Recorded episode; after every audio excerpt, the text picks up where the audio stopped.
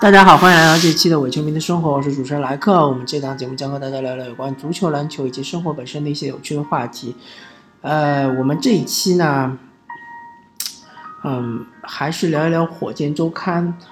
呃，因为这周的比赛不是很多，所以我们不聊比赛本身，我们聊一聊火箭队这个赛季四分之一个赛程之后为什么打得这么挣扎，这个原因是什么？OK，有一些呃比较大陆化的原因我就不聊了，对吧？比如说什么阿里扎和巴莫特的离开，对吧？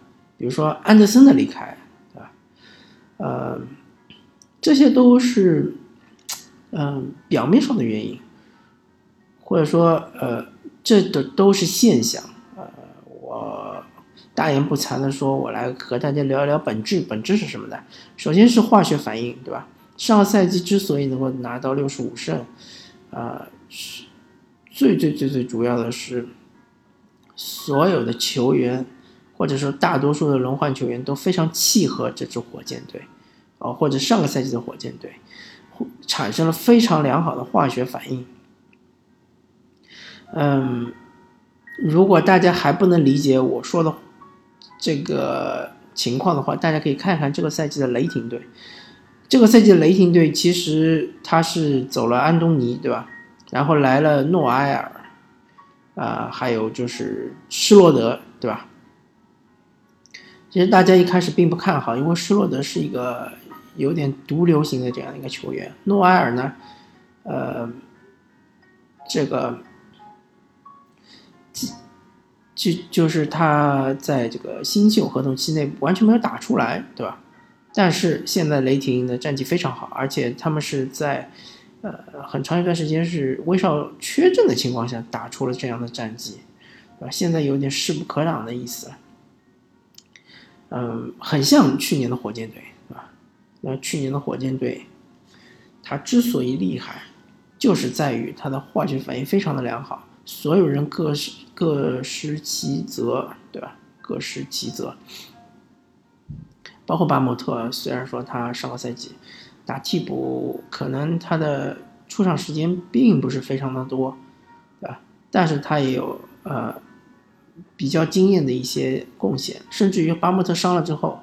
呃，用其他的球员，比如说格林来顶替巴莫特的时候，也能够发挥比较不错的这样一个情况。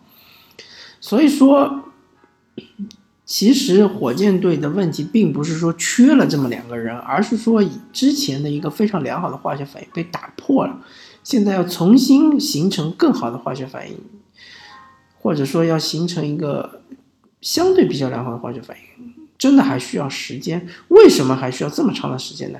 那是因为火箭队在他训练营的时候，他打的那套篮球和现在的篮球，和现在，呃，打了二十几场之后，火箭队啊，现在打的这个篮球已经不是一样的篮球了。那是因为训练营的时候，他们还有安东尼啊，对吧？大家不要忘记。整个训练营的主题就是为了让安东尼更好的融入整个球队，对吧？在进攻端，在防守端，在防守端怎么样隐藏安东尼的这个防守的软肋？在进攻端怎么样更好的开发他的进攻能力？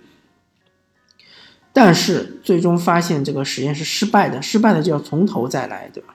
从头再来之后，呃，火箭队等于是以赛代练，对吧？呃，以比赛来让那些新人融入球队，对吧？嗯，比如说恩尼斯啊，比如说克拉克啊，对吧？还有最近的豪斯啊，都是纯新人。当然，呃，之前还是那个训练营啊，还应该还练了一下麦卡威的带二阵容的这样一个打法。那现在看也是完全失败的，那么所以就完全被抛弃了，对吧？所以说，呃。而且马上奈特有可能要复出了，那么火箭队要进行新的一轮的磨合。所以说，呃，因为火箭不停的在磨合，所以他这个战绩确实是很不稳定，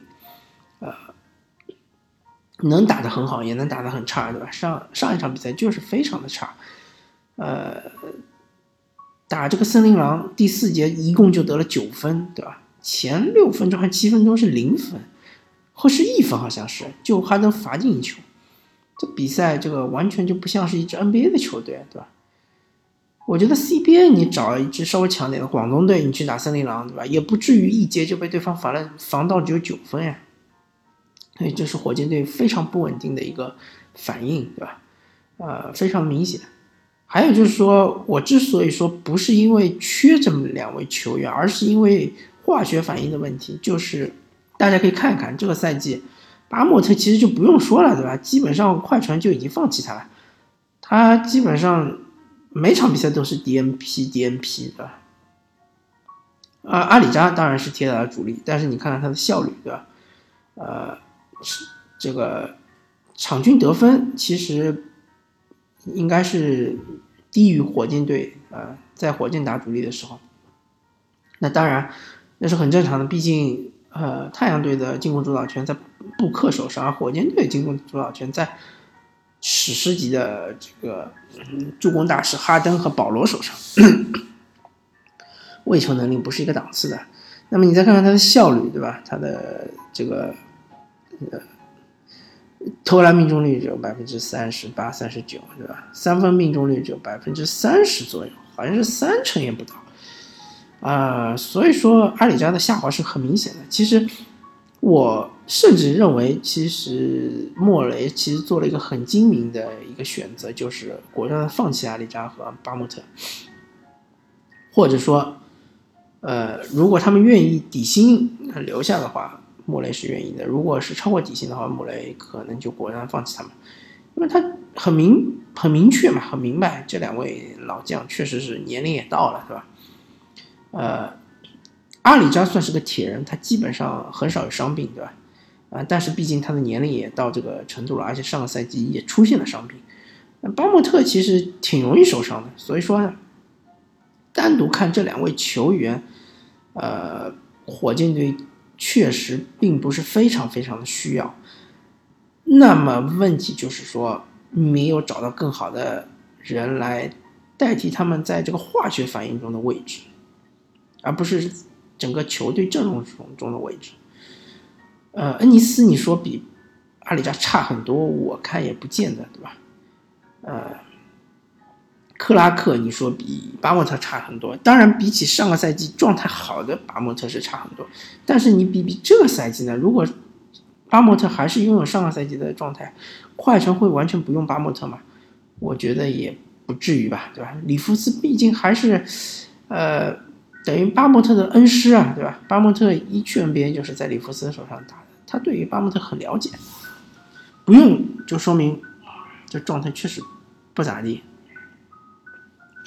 所以说呢，呃，这是一方面，就是内部原因，还有一个外部原因，呃，可能很多人没有留意到，现在 NBA 整个这个趋势，不管是东部也好，西部也好，呃，越来越少的球队开呃使用中投，对吧？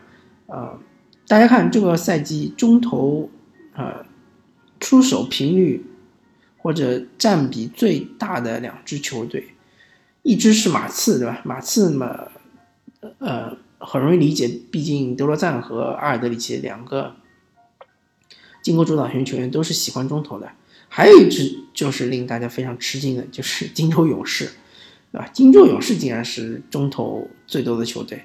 那么从另外一个角度来看，大家也能够明白，整个联盟的趋势就是向火箭靠拢，对吧？呃，以火箭为榜样，投更多的三分而不是两分，呃，更多的攻击篮下，啊，而不是激情跳投，对吧？像什么安东尼戴维斯啊，像是莱昂纳德啊，对吧？呃，这些原来都是中投非常准的球员，现在也逐渐逐渐的开始。啊，宁愿投三分而不是中投。呃，所以说整个大环境其实是变化了。呃，火箭它的防守要随着整个联盟的进攻这个趋势的变化要做一定的微调。嗯，有的时候火箭队扩的太大，扩的太大呢，就导致内线太空虚了。那么为什么扩得这么大呢？其实就是因为对方不再投中投了，对吧？比如说卡佩拉啊，我们做个，我们打个比方，比如说卡佩拉防一个后卫球员，这后卫球员如果是喜欢中投的，那他可能会突到罚球线一步，然后中投。如果不进的话，卡佩拉还来得及回去抢篮板，对吧？因为他毕竟离呃篮板的抢篮板那个位置还比较近。但如果这个球员是在外线，嗯，直接出手，那么卡佩拉其实离篮板位就很远了，那他就很难回到内线去抢这个篮板。那只能靠火箭队的内线球员在呃内线做卡位，所以说这个赛季火箭队其实丢了很多的后场篮板，呃，这其实也是有很大的一个原因之一。这就是一个细节，就是说现在更多的球员面对火箭无限换防的时候，呃，一方面就是很坚决的打内线，对吧？呃，用大个儿单打保罗或者是哈登，当然打哈登的话。效果比较差一点，打保罗的话效果好一点。呃，还有一点就是坚决的在外线出手，而不是突到内线一步投中投，对吧？在外线出手的话，呃，内线的那些高中锋去和哈登抢篮板，呃，当然如果哈登卡住位的话，还是能够收下来后场篮板，但是一旦他卡不住位的话，那么这个篮板很容易丢。所以说呢，呃。火箭队这个面对内内部的问题和外部的这个变化，内外交加，所以呃是这段时间比较困难。那么最终最终的这个最终最终解决方案就是要形成一个良好的化学反应。至于你问我什么时候才能形成这个良好的化学反应，我只能说无可奉告，因为。火箭队现在还有一个变数，就是奈特，对吧？奈特究竟他恢复的怎么样？能不能适应现在 NBA 的节奏，对吧？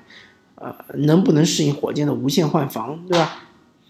呃，毕竟他是一个，嗯，怎么说呢？他是一个相对来说是一个比较瘦弱的啊，比较矮小的球员，他能不能适应这个无限换防呢？啊，谁都不知道。如果他在防守端不能适应无限换防，我觉得他还是最终会被放弃。如果他能够适应无限换防，他能够使用一些常规、非常规手段，比如说多用绕前啊，对吧？啊，其实我我我觉得火箭队在无限换防方面其实应该多用绕前。呃，当然，哈登这种就是嗯。有很强的下盘能力的球员当然是可以不用绕前，但是其他球员应该多用绕前，因为绕前的话呢，反调很容易就被后面的人抄走，对吧？所以一般的呃球员，他这种反调的水准不会很高。呃，其实大家就想象一下嘛，就当年火箭姚曼时代的时候，很多球球队面对姚明都是绕前的，对吧？那么火箭就是没有一个球员能够把球好很舒服的送到姚明手上。那么现在也是一样的情况。现在很多后卫，他不再有一手能够就是很舒服的送球给中锋的这么一个能力，因为这个能力没有用了，完全不需要了，对吧？现在的打法就是从外往内打，所以现在的后卫的这个传球的这种技术。不再是有这么一环了，那么火箭就更多的应该利用，啊，这个趋势，对吧？来多绕前，当然绕前的话，体能消耗会非常大，对吧？而且对于后面的补防的球员要求也非常大，呃，这这只是我个人的一个建议啊，呃，反正火箭应该坚持他现在的打法。至于常规赛能够打到什么水平的话，啊，现在我其实不是特别乐观了，因为其实刚打了十场之后，我觉得火箭至少还能进前四。但现在看的话，呃，虽然说对于前面的这个差距不是很大，嗯，但是火箭现在就是起伏太大，很难打出一波连胜。如果你不能打出连胜的话，你想要回到前四，确实是有点困难。啊，还有就是马上就进入中期交易，对吧？火箭能不能捡个皮夹子？我觉得，呃，也是一要打一个问号的，因为火箭确实不用没有呃一个像詹姆斯这样的存在的一个球员，对吧？非常有吸引力，一些这种角色球员都愿意来投号。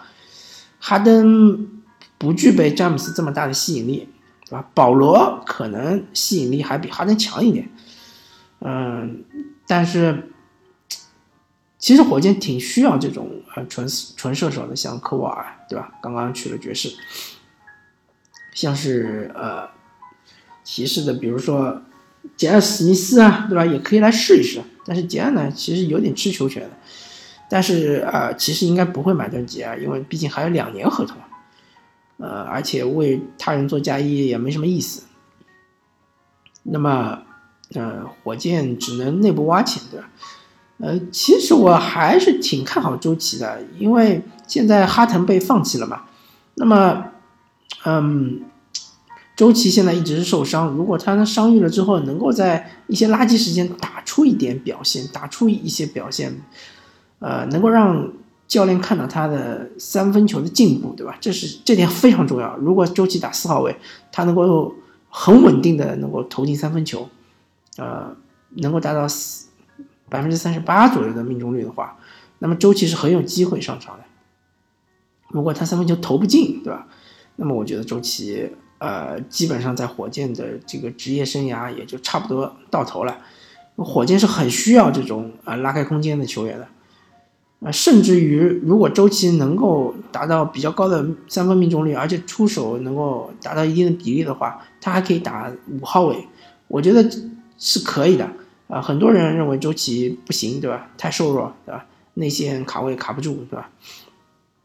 但是你一旦就是能够把三分给我投进，你就成为另外一个钱尼弗莱，对吧？钱尼弗莱当时也是以软著称的嘛，内线也扛不住，对吧？但是你只要把三分投进，是吧？呃，所以说，嗯，我对于火箭的这个目前为止打的比较挣扎的这个分析就是，啊，以上这些。然后我对于火箭的前景呢，呃，不是特别的乐观。但是我觉得火箭进季后赛应该是没什么问题。嗯，进了季后赛之后呢，就要看它形成的化学反应是不是良好。呃，如果能够达到上个赛季这种水平，或者甚至超过上个赛季的水平，呃，那么还是很有希望进西决的。如果说不是特别好的话，那么啊，我觉得火箭队今年可能，嗯，就怎么说呢？啊，在西部竞争这么激烈的情况下，呃，确实是可能是一个失败的一年吧？好吧，啊，那么。这一期的伪球迷生活就和大家聊到这里，感谢大家收听，我们下期再见，拜拜。